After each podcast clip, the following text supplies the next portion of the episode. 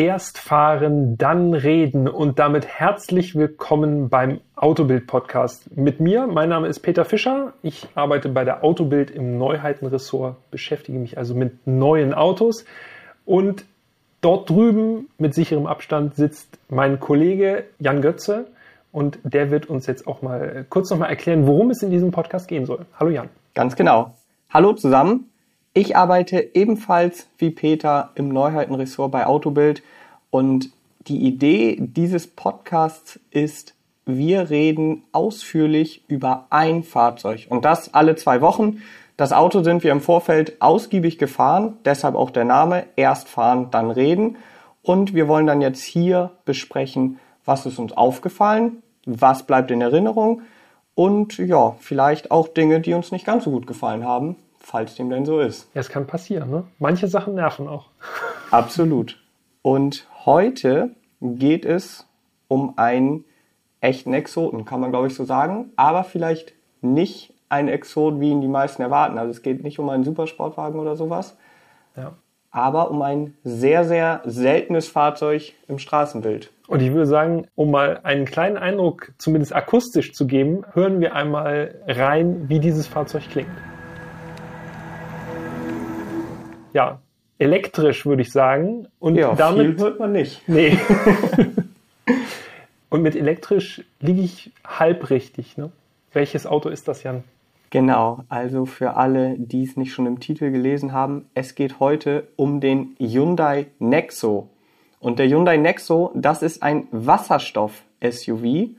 Und äh, Wasserstofffahrzeuge, die sind tatsächlich ja nicht besonders weit verbreitet. Also aktuell gibt es genau zwei auf dem Markt, den Hyundai Nexo und den Toyota Mirai. Der kommt jetzt im Frühjahr neu. Und äh, ja, dann war es das auch schon mit der Auswahl. Genau. Aber was genau steckt denn hinter einem Wasserstoffauto? Also kannst du das mal kurz erläutern? Ich versuche es äh, ganz simpel zu machen, weil ich auch äh, chemisch nicht besonders äh, bewandert bin, muss ich gestehen. Schönen Gruß an meine Lehrer. Das Grundprinzip ist folgendes. Das Auto hat eine Brennstoffzelle verbaut und äh, das, äh, kann, daran kann man sich vielleicht noch aus dem Chemieunterricht erinnern. Äh, wenn man H2O, also das flüssige Wasser, was im Glas schwappt, in seine Bestandteile auftrennen will, dann braucht man dafür Energie. Die muss man dann ins Wasser reinstecken, um Wasserstoff und Sauerstoff zu teilen. Und die Brennstoffzelle kehrt diesen Prozess im Grunde um. Also man hat Wasserstoff und Sauerstoff, führt es zusammen wieder, macht es dadurch zu flüssigem Wasser, so wie wir es im äh, Trinkglas oder im, in der Badewanne haben. Und äh, dabei entsteht wiederum Energie. Also das ist das Grundprinzip der Brennstoffzelle. Diese Energie wird dazu genutzt, eine Batterie zu speisen. Das dient dann aber mehr oder weniger nur zum Puffern. Und hauptsächlich treibt diese Energie einen Elektromotor an. Also es entsteht dabei Strom, um es mal kurz zu sagen. Ja, also ich fand, das hast du schon sehr gut erklärt. Ich hätte es definitiv nicht besser gekonnt mit meiner 5 in Chemie. Oh. Von daher, jetzt hat zumindest jeder von euch mal einen Eindruck, ähm, was genau ein Wasserstoffauto ist. Und äh, bevor wir jetzt zu den Details kommen, würde ich sagen, ähm, gehen wir einmal drumherum um den Nexo, denn dadurch, dass er eben nicht so häufig anzutreffen ist, haben vielleicht auch viele von euch einfach kein Bild vor Augen. Es ist, wie gesagt, ein SUV und es ist schon auffällig, würde ich sagen. Ja, würde ich auch sagen. Hyundai, ich glaube, da haben vielleicht einige schon mal ein Bild vor Augen, wie so ein typischer Hyundai aussieht. Ich würde jetzt mal so ein bisschen so den Hyundai Kona ins Spiel bringen, kleines SUV. Grundsätzlich ist das schon relativ ähnlich äh, dem, dem Nexo gegenüber. Vor allen Dingen mit den schmalen Scheinwerfern vorne. Genau, man hat so diese typischen schmalen Tagfahrleuchten, die so oben quasi schon fast in der Haube sitzen und dann so einen großen Kühlergrill, der so ja, der sieht so aus, als würde jemand den Gürtel so ganz eng stellen und hätte so eine, so eine Taille. Grundsätzlich von vorne würde ich sagen am markantesten und Besonders auffällig ist natürlich das durchgehende Leuchtenband. Ich glaube, der Nexo war eines der ersten Autos in Deutschland überhaupt. Das äh, glaube ich auch. Ja. Der dieses durchgehende Leuchtband an der, an der Front hatte. Ne? Inzwischen kennen wir das ja tatsächlich von von mehreren Elektroautos, also der Mercedes EQC hat es ja zum Beispiel, VW hat es jetzt auch. EQA. EQA hat es jetzt auch ganz neu, genau. Äh, entscheidend ist dabei immer, dass es da eine, ja, es gibt da ein Gesetz, dass das Leuchtband eben nicht in die Scheinwerfer übergehen darf. Also es muss quasi vor den Scheinwerfern nochmal getrennt werden. Aber nichtsdestotrotz sieht es vor allen Dingen im, in der Dämmerung oder bei Nacht schon sehr futuristisch aus. Also ja. wenn das Fahrzeug so vorgefahren kommt, ist das schon, ist schon markant. Also fällt auf, ich finde es ganz interessant, du hast es ja schon mal angesprochen. Also er hat noch einen Kühlergrill. Viele Elektroautos, auch der Kona Electric, haben jetzt ja keinen wirklichen Kühlergrill mehr. Die sind dann immer verkleidet. Der Nexo hat tatsächlich noch einen Kühlergrill und mit Ausnahme dieses durchgängigen Leuchtbands sieht er jetzt nicht nach irgendwie einem Raumschiff aus. Also das Leuchtband ist markant, aber alles andere könnte jetzt auch ein Verbrenner sein, würde ich mal sagen. Das stimmt. Grundsätzlich die Form relativ glatt, ein bisschen rundlich, finde ja. ich. So ein bisschen babbelig irgendwie vom Grunddesign her. Nicht besonders auffällig, also so wie du sagst, nicht besonders futuristisch. Also wenn man jetzt mal so den Toyota Mirai, die erste Generation beispielsweise, daneben stellt, der auch ja. Brennstoffzellentechnik drin hat, also da sieht man dem Auto auf den ersten Blick an, das hier ist was anderes einfach. Das ist irgendwas abgespaced ist. Nicht unbedingt positiv, zumindest in meinem oder nach meinem Geschmack. Also ich finde, der Mirai, ja, der fällt bei mir leider optisch durch, muss ich ganz ehrlich sagen. Aber die neue Generation deutlich besser geworden. Also die sieht tatsächlich ganz schnieke aus. Ja. Der erste Mirai, vor allen Dingen das Heck, ich habe immer das Gefühl gehabt, das sieht so aus, wenn das Auto mal geschmolzen ist und die Leuchten so an dem Heck so runtergelaufen ja. sind. Ja, ähm, ich aber gut, nachvollziehen. Wir schweifen ein bisschen ab, zurück zum, zum Nexo glaube, es ist nochmal ganz wichtig, dass wir vielleicht nochmal einordnen, das ist jetzt kein kleines SUV, also es ist deutlich größer als ein Kona. Der Nexo ja. ist fast 4,70 Meter lang. Ja, 1,90 Meter breit. Also wenn man das mal so in Autos äh, übersetzt, die man jetzt wirklich kennt, dann wäre das so Mercedes GLC oder BMW X3 so ungefähr die Größe. Also schon ein ziemlich großes SUV eigentlich. Genau, ja. Dementsprechend auch relativ große Felgen, 19 Zoll serienmäßig. Es sind sogenannte Aero-Felgen. Finde ich sogar recht passend, also sehen gut aus, machen was her auf dem Auto.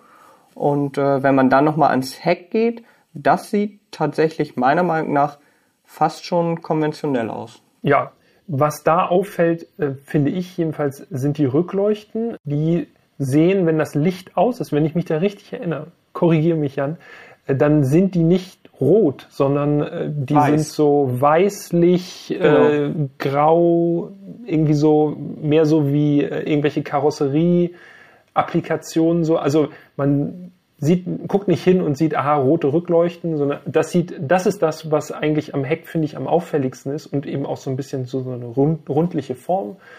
Relativ harmlos eigentlich auch das Heck. Also da bleibt man mit dem Auge nirgendwo jetzt länger dran hängen. Das klingt jetzt böse, aber es kann ja auch relativ sein. beliebig eigentlich. Ja und das klingt sein. jetzt böse, aber das ist mir egal. ja, aber wie gesagt, für mich teilweise besser als diese Autos, die auf Krampf irgendwie so ganz futuristisch aussehen wollen und dann einfach so ein bisschen over the top aussehen. Also ja, das stimmt mit den Rückleuchten, das hatte ich schon wieder verdrängt. Die sind tatsächlich ja eher weiß durchsichtig, haben einen schwarzen Rand, sind zweigeteilt, also gehen in die Heckklappe mit über.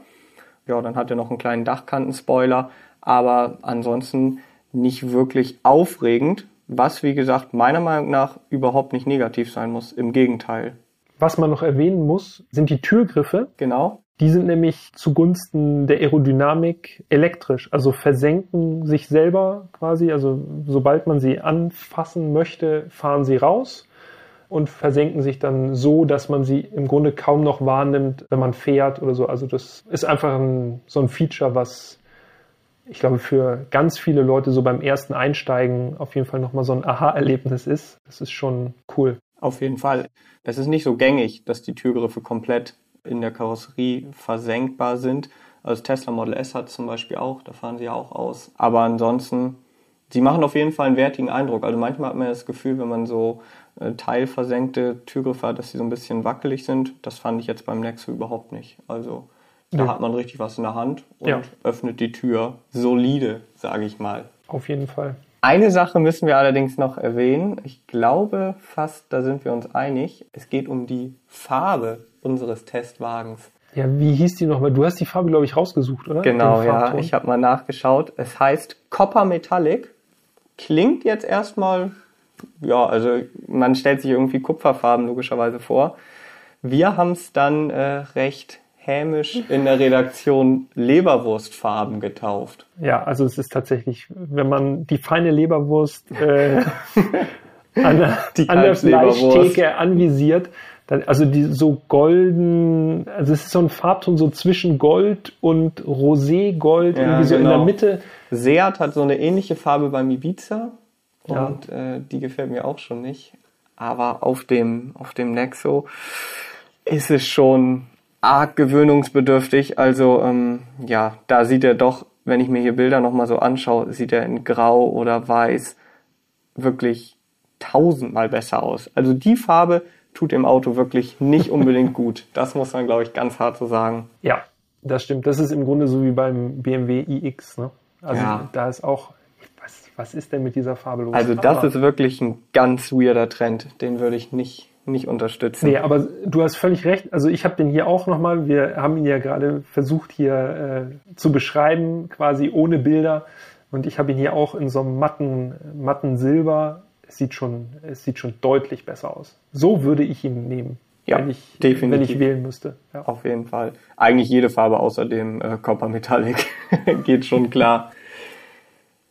Damit würde ich sagen, wechseln wir einmal in den Innenraum und der, das kann ich vorwegnehmen, hat mich tatsächlich extrem überrascht, muss ich sagen. Und zwar positiv. Denn äh, ja, ich, weiß, ich hatte nicht wirklich eine Erwartungshaltung, um ganz ehrlich zu sein. Aber ich finde, dass der Nexo einen wirklich sehr gelungenen Innenraum hat. Mm, alles wirkt sehr luftig, sehr geräumig. Wir hatten ein großes Panoramadach. Die Materialien waren sehr hell, also ja, so ein helles Beige, fast schon weiß. Und äh, man hat sehr viel Platz und die Materialanmutung hat mir auch richtig gut gefallen. Ja, das stimmt. Also von der Materialanmutung top. Signifikant würde ich mal sagen, auf jeden Fall ein zweispeichiges Lenkrad. Also ja, wer das vielleicht so aus der alten S-Klasse kennt, genau. fand ich einfach schick. Passt auch so ein bisschen zu diesem äh, dann doch im Innenraum tatsächlich futuristischen Look, weil das, was wirklich hängen bleibt vom Nexo-Innenraum, ist, glaube ich, die Mittelkonsole. Jo. Das ist ja wahrscheinlich auch nicht bei vielen Autos so, dass man jetzt die Mittelkonsole so in Erinnerung behält. Aber diese Mittelkonsole ist wirklich ganz besonders. Die ragt so zwischen den, zwischen den Frontpassagieren auf, ist ziemlich breit und gespickt mit Knöpfen. Also ja. so viele Knöpfe äh, auf, dieser, auf dieser Mittelkonsole, das ist wirklich, das, äh, wüsste ich jetzt nicht, dass irgendein anderes Auto so viele Knöpfe hätte. Nee, also mich hat's direkt irgendwie so ein bisschen an den ersten Porsche Panamera erinnert. Wer den mal von innen gesehen hat, beziehungsweise mal drin gesessen hat, der weiß, dass das Auto ebenfalls so eine ganze Armada von Knöpfen hatte. Aber beim Nexo hat mich das überhaupt nicht gestört. Im Gegenteil. Also es hat mir sogar gut gefallen. Man konnte wählen, ob man eben über den Touchscreen etwas anwählt oder über die Knöpfe. Das war richtig gut. Und man muss ja nochmal ganz klar festhalten, das geht ja wirklich entgegen jeglichem Trend aktuell. Der Trend geht dahin, immer weniger Knöpfe im Cockpit zu haben, alles über Touchflächen, Touchscreens irgendwie zu steuern. Und da ist der Nexo einfach mal komplett konträr unterwegs. Also. Ja. Und dadurch aber auch eigenartigerweise komplett intuitiv ne? von der Bedienung. Also genau. du hast wirklich für alles, für Sitzheizung eigene Köpfe, die Sitzbelüftung hat dann nochmal einen eigenen Knopf, also volles Programm. Dann ist da auch noch die Bedienung vom Infotainment, also die kannst du auch nochmal mit so einem Drehdrücksteller bedienen.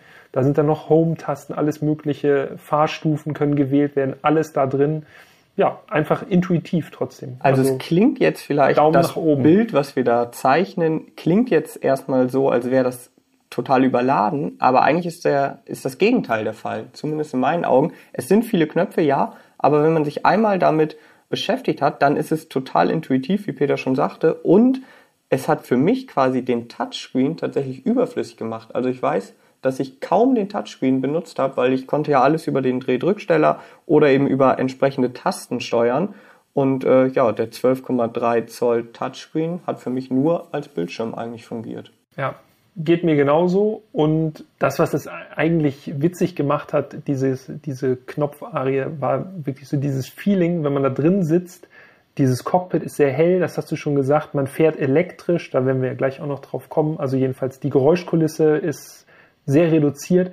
Das ist wirklich so ein bisschen so Raumschiff-Feeling. Ne? Also du kannst so Star ja. Trek irgendwie und dann drückst du da die Knöpfe. Das, das macht schon Spaß. Was zu der Mittelkonsole noch gesagt werden kann, ist, ich habe ja schon gesagt, die ragt so auf. Das heißt, die ist im Grunde so wie so eine Barriere zwischen den Frontpassagieren. Sehr, sehr gut hat mir gefallen, äh, dass der Raum unterhalb dieser aufragenden Mittelkonsole auch genutzt wird. Also das heißt, man kann sozusagen unter der Mittelkonsole kann man zum Beifahrer, kann man sich die Hände geben. Also da, da ist unten nochmal so ein Ablagefach drin. Finde ich bei jedem Auto irgendwie cool, wenn, Auf jeden Fall. wenn es da noch eine Ablage gibt. Ablagen sind immer gut und bevor das einfach nur ein geschlossener Kasten ist, ist so eine Ablage auf jeden Fall von Vorteil. Das kann man so sagen. Wir müssen erwähnen, zwei Monitore, also so ein bisschen äh, Mercedes E-Klasse-Style, ein Monitor für die äh, Kombi-Instrumente und dann eben der mittige Monitor, der Zentralmonitor, den du schon erwähnt hast. Auch das jetzt nicht mega futuristisch, aber auf jeden Fall zeitgemäß modern, würde ich mal sagen. Ja, man darf ja auch nicht vergessen, dass der Nexo 2018 auf den Markt kam. Das ist jetzt ja nun auch schon drei Jahre her. Und damals war das, glaube ich, schon topmodern. Inzwischen haben es eben sehr viele Fahrzeuge, haben da nachgezogen. Und ähm, ja, wir sind gespannt, ob in den kommenden Jahren vielleicht der Trend auch wieder weggeht von diesen Doppelbildschirmen. Wir sehen es ja bei der Mercedes C-Klasse oder auch der S-Klasse zum Beispiel, dass sie es jetzt doch wieder getrennt haben, bei Mercedes zumindest. Ja, aber auch im Jahr 2021 wirkt diese Doppeleinheit nicht ver, ja, oder nicht, nicht besonders altmodisch, würde ich sagen. Also passt noch alles für meinen Geschmack. Da überwiegt dann tatsächlich auch die Bedienbarkeit. Gut, kommen wir mal zum Fahren. Wie fährt sich dieser Nexo, Jan? Wir sind ja quasi schon im Innenraum jetzt und wenn wir auf den Startknopf drücken, was ist das Erste, was man äh, vernehmen kann? Ja, was man vernehmen kann, erstmal nicht viel. Das Auto ist mucksmäuschenstill. Aber es fährt sich komplett konventionell. Also man hat jetzt keine großen Fragen. Man wählt dann per Taste eben die Fahrstufe aus und dann nimmt man den Fuß von der Bremse und äh, rollt ganz leise von dann. Also es ist tatsächlich überhaupt nicht auffällig oder, oder besonders, man muss sich da nicht dran gewöhnen, sage ich mal. Man fährt einfach so ganz entspannt los. Und auch wenn man dann ein bisschen gefahren ist, was mir tatsächlich direkt aufgefallen ist, ist, dass das Auto extrem gut auch gedämmt ist. Also es ist sehr leise im Innenraum, das Auto ist sehr komfortabel abgestimmt, es, es hat so ein bisschen so diesen, diesen Ami-Style, man hat so ein bisschen das Gefühl, alles ist auf Komfort ausgelegt, das Auto soll halt entspannt einen von A nach B bringen und äh, eine Rakete ist es jetzt nicht. Ich glaube, da sind wir uns einig. Aber das soll ja auch gar nicht sein. Also es ist nicht so wie einige E-Autos, wo man sagt, so, damit beeindrucke ich jetzt mal meine Kumpels oder so, wie schnell die beschleunigen. Der Nexo beschleunigt in 9,5 Sekunden auf 100. Das ist okay, vor allen Dingen für ein SUV, was so roundabout 1,9 Tonnen wiegt. Aber ja, das können andere Elektroautos halt viel, viel schneller. Ja, die Leistung äh, haben wir, glaube ich, noch gar nicht erwähnt. 163 PS, knapp 400 Newtonmeter Drehmoment. Das ist ordentlich, das reicht für zügiges Vorankommen, aber es ist jetzt nichts, was einen Buff zurücklässt. So. Nee, definitiv nicht. Aber wie gesagt, das passt auch so dann von der, vom ganzen Auftreten zum Auto. Also es ist einfach kein sportliches SUV oder so, es ist wirklich ein äußerst komfortables SUV mit einem sehr guten Raumgefühl, mit toller Ausstattung und äh, ja, das ist eigentlich viel mehr so das Naturell des Nexo. Ja. Was mir dann natürlich irgendwie nach wenigen hundert Metern aufgefallen ist. Ein Feature, was äh, den Nexo jetzt nicht einmalig macht, aber was wirklich selten anzutreffen ist. Es wird das Bild des Außenspiegels beim Blinken oder Abbiegen eben in das Digitalcockpit projiziert. Das klingt jetzt ein bisschen kompliziert, aber ich versuche es nochmal einfacher zu malen, dieses Bild. Also ich blinke, in dem Moment zeigt er mir in meinem Digital-Cockpit quasi von der Kamera projiziert das Bild des toten Winkels an. Und das ist wirklich, es ist ein eigentlich simples Feature, aber es hilft einem wirklich enorm, weil man gar nicht so oft dadurch in den Außenspiegel gucken muss und man sieht es einfach und es funktioniert einfach zuverlässig. Ja, und das hat Hyundai ja auch äh, für andere Modelle tatsächlich auch übernommen. Ich glaube, der äh, neue Santa Fe kann das auch. Das also sein, ja. ähm, das sind so, äh, so kleine Sicherheitsaspekte, die dann in solchen Autos quasi äh, ja, debütieren und dann übernommen werden. Finde ich auch. Also tatsächlich ein wirklich sinnvolles Feature.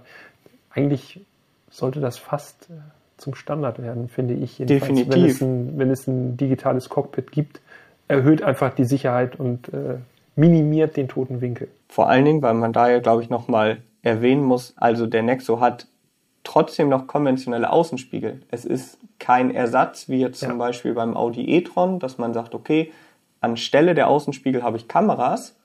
Das ist nämlich tatsächlich ein bisschen ungewohnt für mich, wenn man gar keinen Außenspiegel mehr hat, sondern wirklich nur noch auf ein Display in der Tür schaut. Ist wahrscheinlich auch Gewöhnungssache, aber der Nexo hat eben konventionelle Außenspiegel und zusätzlich wird dieses Bild durch die Kameras noch ins Cockpit projiziert. Und das ist eigentlich, genau wie du sagst, das, wie man es haben will. Darüber hinaus, wir sind ja beim Fahren. Wir haben schon gesagt, er ist leise, komfortabel, fährt sich im Grunde unkompliziert wie ein Elektroauto. Das heißt also, man legt einfach D ein, rollt los und es fährt sich im Grunde ja, komplett unspektakulär, was ja gut ist für eine vielleicht auch zukunftsweisende Technik. Also die Hürde ist relativ niedrig, damit zu fahren. Man muss nicht großartig was bedenken. Zum Thema Reichweite. Das ist ja bei einem elektrisch angetriebenen Auto immer so der Kasus Knacktus, wo es dann echt ans Eingemachte geht. Das fällt bei der Brennstoffzelle oder beim Wasserstoffantrieb im Grunde völlig flach. Ne? Also man tankt konventionell, wie man auch Benzin tanken würde, nicht ganz so einfach, muss man sagen. Aber man tankt eben einen Stoff, der da ist, in einen Tank. Und dieser Tank wird dann langsam leer gepumpt und dann äh, wird das Ganze in Strom umgewandelt und man gleitet so dahin. Äh, das heißt auch, dass man im Grunde eine verlässliche Größe hat, was die Reichweite angeht, weil du halt weißt, so und so viel Kilo Wasserstoff sind da hinten noch in meinem Tank drin.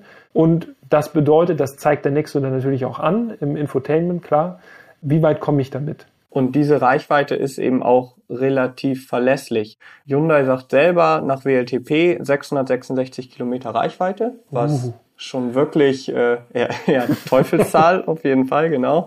Aber ähm, es ist ordentlich, also steht da den meisten Benzinern in nichts nach.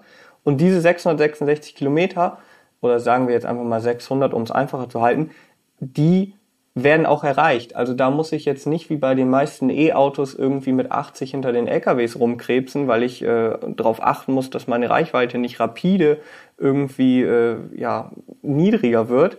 Man kann ganz normal mit diesem Fahrzeug fahren, auch auf der Autobahn 140, 150 und die Reichweite sinkt in Relation. Also das passt schon. Ich für meinen Teil hatte überhaupt keine Reichweitenangst bei diesem Auto. Anders als bei E-Autos. Selbst wenn ich weiß, ich habe jetzt 400 Kilometer mit einem E-Auto, spätestens so, wenn noch so 150 übrig sind, sagt man schon, ah, ich glaube, so langsam müsste ich mal gucken. Vielleicht ist es auch einfach mein Gefühl.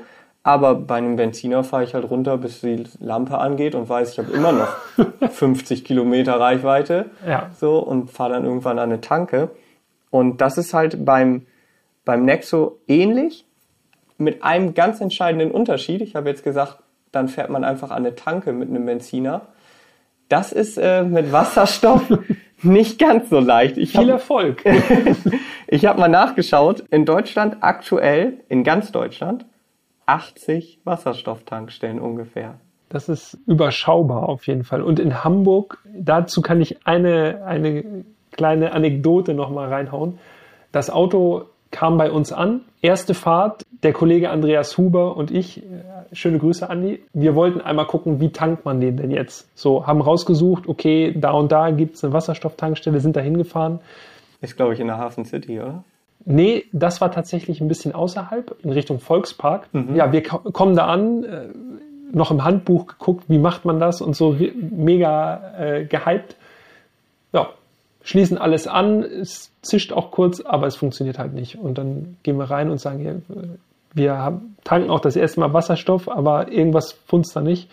Dann sagt er, ja, die Säule ist ja auch kaputt seit Tagen. So, und dann guckst du nämlich, ne? Dann ja. wird es so, dass du denkst, gut, wenn du jetzt nicht wirklich schon auf der letzten Rille unterwegs bist, dann geht es ja. Aber ja, dann mussten wir halt durch die komplette Stadt irgendwie einmal gucken, um dann in der Hafen City dann normal okay. tanken zu können. Das spricht dann natürlich schon wieder arg dagegen, dass man eben die Reichweite so runterfällt wie bei einem Benziner. Weil wenn du ja. dann nicht in Hamburg gerade wohnst und scheinbar ist das hier schon der absolute Luxus, wenn wir zwei Wasserstofftankstellen in Hamburg haben, dann ist man ganz schnell, äh, ja, steht man da ja. mit seinem Talent. Also das steht dieser, dieser berechenbaren Reichweite so ein bisschen entgegen tatsächlich. Also in Ballungsräumen, äh, ich denke mal, wenn man jetzt so äh, irgendwo im Ruhrgebiet oder so unterwegs ist, dann ist das wahrscheinlich kein großes Problem. Metropolen sind auch relativ gut versorgt. Aber mal jetzt irgendwie quer durch Deutschland fahren, einfach nur so, wie man Bock hat, mhm. das sollte man schon vorher sich ein bisschen, ein bisschen angucken. Dabei hilft der Nexo natürlich auch. Der zeigt dir dann an, wo ist die nächste Wasserstofftankstelle und wenn sie dann funktioniert, dann kannst du das direkt ansteuern. Also es wird dir immer vorgeschlagen. Außerdem fand ich war das genial gelöst, indem einfach im Infotainment auf der, auf der Karte so quasi so ein Aktionsradius war, also dein Stand, Standort. Und dann konntest du die Karte rauszoomen und dann konntest du so richtig so Nordeuropa in unserem Fall dann sehen. Und mhm. du konntest sehen, okay, wenn ich jetzt so weiterfahre, dann würde ich damit jetzt bis nach Südschweden kommen. Also theoretisch natürlich. Ja. Fährt man ja noch ein paar Umwege. Aber das fand ich einfach so, das war so anschaulich einfach, das zu sehen und zu denken, okay, das ist jetzt alles noch möglich. Es so. beruhigt auch ja, ein bisschen, ne? Absolut, ja. Aber erzähl doch gerne nochmal, wie dann das Tanken genau ablief, denn ich muss mich hier outen. Ich habe das Auto einfach in der Zeit nicht getankt. Also könnte jetzt für die Reichweite sprechen oder dass ich sehr wenig gefahren bin, aber letzteres war nicht der Fall. Also ich bin doch mehrere hundert Kilometer damit gefahren, aber bei mir hat es sich einfach nicht ergeben, dass ich tanken musste. Aber erklär doch jetzt nochmal für alle und für mich auch, wie läuft das? Also ich fahre da ran an die Säule und dann? Ja, wenn man eine Säule findet, dann fährt man ran. dann ist es im Grunde ähnlich wie an der, an der E-Ladesäule. Also man meldet sich, man hat dann ein Konto quasi, äh, meldet sich an an der Zapfsäule, schaltet die dann frei. Ja, und dann muss man eben diesen Schlauch auf so einen Stutzen stecken, ganz, also im Grunde wie beim Tanken, also bei, beim Benziner oder beim Diesel. Nur, dass das Ganze natürlich unter einem extrem hohen Druck, also dieser Wasserstoff wird unter extrem hohem Druck in diesen Tank äh, da reingefeuert. Und das ist natürlich schon so, also das zischt und du merkst auch, also beim ersten Mal hält man irgendwie instinktiv ein bisschen Abstand, weil das halt mehrere so hundert Bar, genau, da sind halt mehrere hundert Bar dahinter. Mhm. Und dann denkt man so, okay, hoffentlich habe ich das im Handbuch richtig gelesen. Aber beim zweiten und dritten Tanken hat sich das schon so ein bisschen gelegt und dann weiß man ja, was auf einen zukommt und dann ist das im Grunde relativ easy. Komischerweise konnten wir beim Nexo nicht komplett voll tanken. Okay. Also dieser Wasserstofftank, der fasst beim Nexo 6,33 Kilogramm. Das klingt jetzt nach wenig, aber damit kommt man eben dann äh, gute 600 Kilometer weit. Wir haben es nur, ich glaube, irgendwie auf 530 Kilometer Reichweite geschafft. Bei 85 Prozent war irgendwie immer Blockade. Okay. Müsste man noch mal rausfinden, woran es denn liegen könnte, aber das konnten wir tatsächlich äh, in der Zeit nicht feststellen. Wie dem auch sei, Wasserstofftanken war beim ersten Mal aufregend, zugegebenermaßen, aber danach im Grunde recht easy. Also tatsächlich eigentlich, wie du ja auch schon sagtest, vergleichbar mit einem E-Auto laden. Das war oder ist wahrscheinlich für die meisten Leute die ersten paar Male immer aufregend. Klappt das alles? Ja. Mit welcher Karte muss ich mich jetzt hier anmelden? Habe ich das richtige Konto? Aber wenn man sich damit mal ein bisschen beschäftigt, dann läuft das eigentlich. Genau, klappt die Abmeldung von genau, der Karte. Nicht, dass alle, alle nach mir auch noch eine Ladung bekommen. Genau. ja.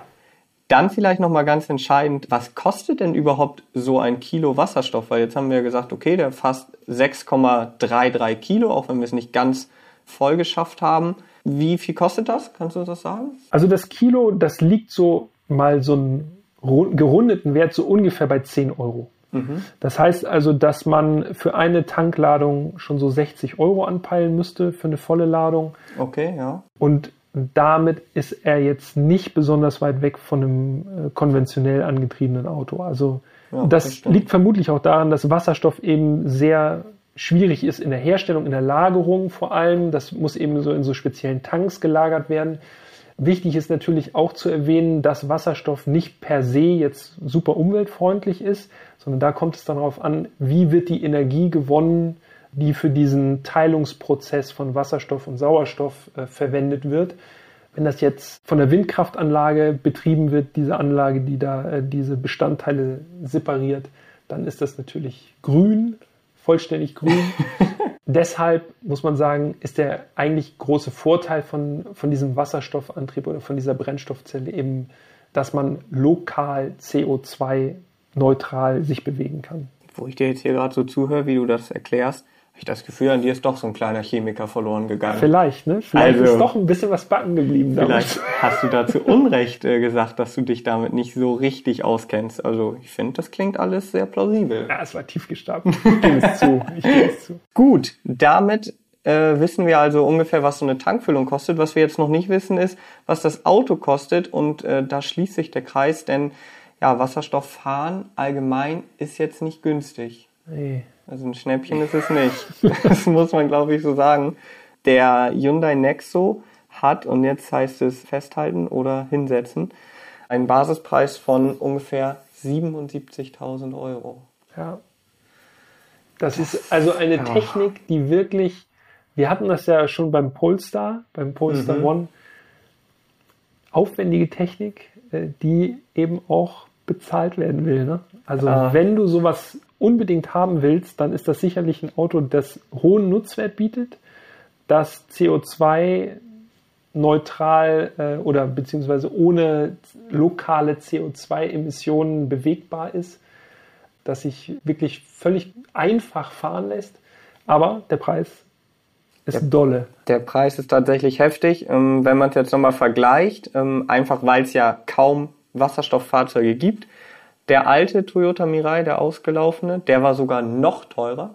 78.600 Euro. Da muss ich auch gestehen, äh, habe ich mich jedes Mal, wenn ich einen im Straßenverkehr gesehen habe, der nicht irgendwie offensichtlich von Toyota stammte, gefragt, ja, wer?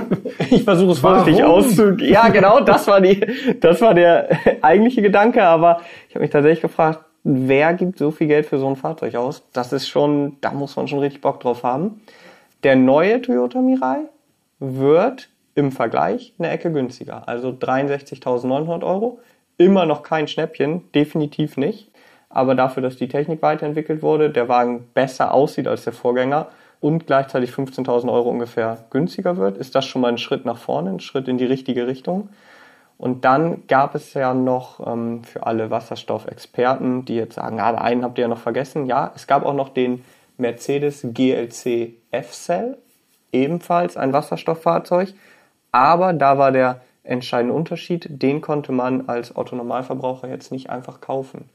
Das war tatsächlich eher so ein Entwicklungsträger, der wurde für Wirtschaftspartner zur Miete angeboten. Hin und wieder sieht man auch tatsächlich mal einen. Ja, aber ansonsten ist die Auswahl an Wasserstoffautos tatsächlich ja, verschwindend gering.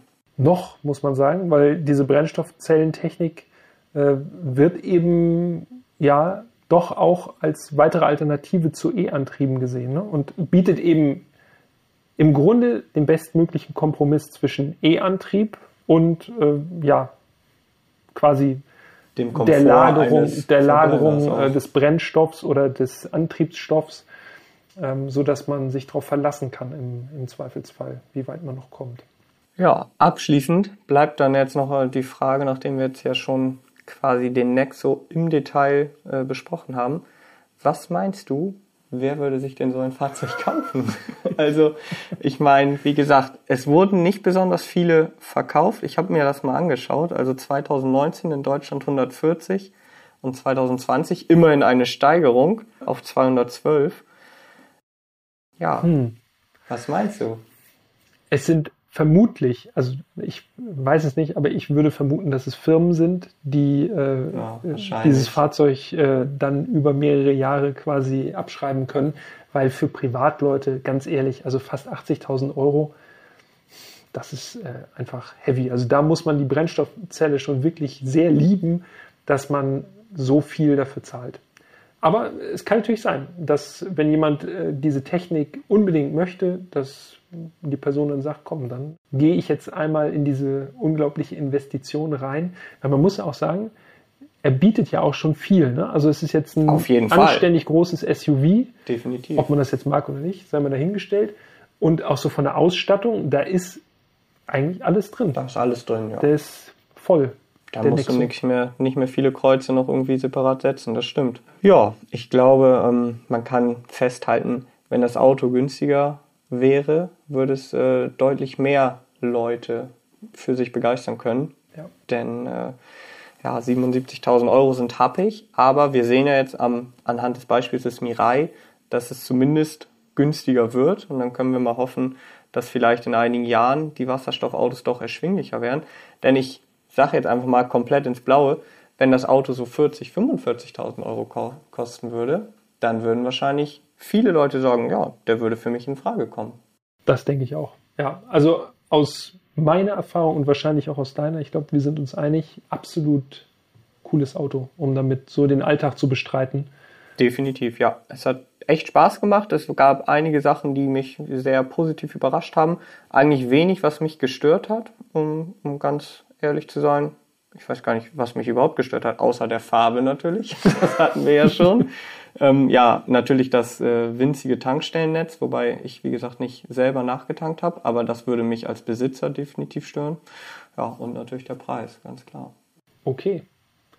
Damit sind wir im Großen und Ganzen durch mit dem Nexo, würde ich sagen. Ne? Ja, das sehe ich auch so. Es hat Spaß gemacht, wie immer. Und an dieser Stelle verabschieden wir uns bei den Zuhörerinnen und Zuhörern, sagen vielen Dank fürs Zuhören und wir hören uns in zwei Wochen wieder, ne? spätestens. Ganz genau. Lasst uns gerne Feedback da. Erzählt uns, äh, wie euch der Podcast gefällt, was wir eventuell besser machen können. Und ja, dann würde ich sagen, vielen Dank fürs Zuhören und bis ganz bald. Ciao, ciao. Bis denn. Tschüss.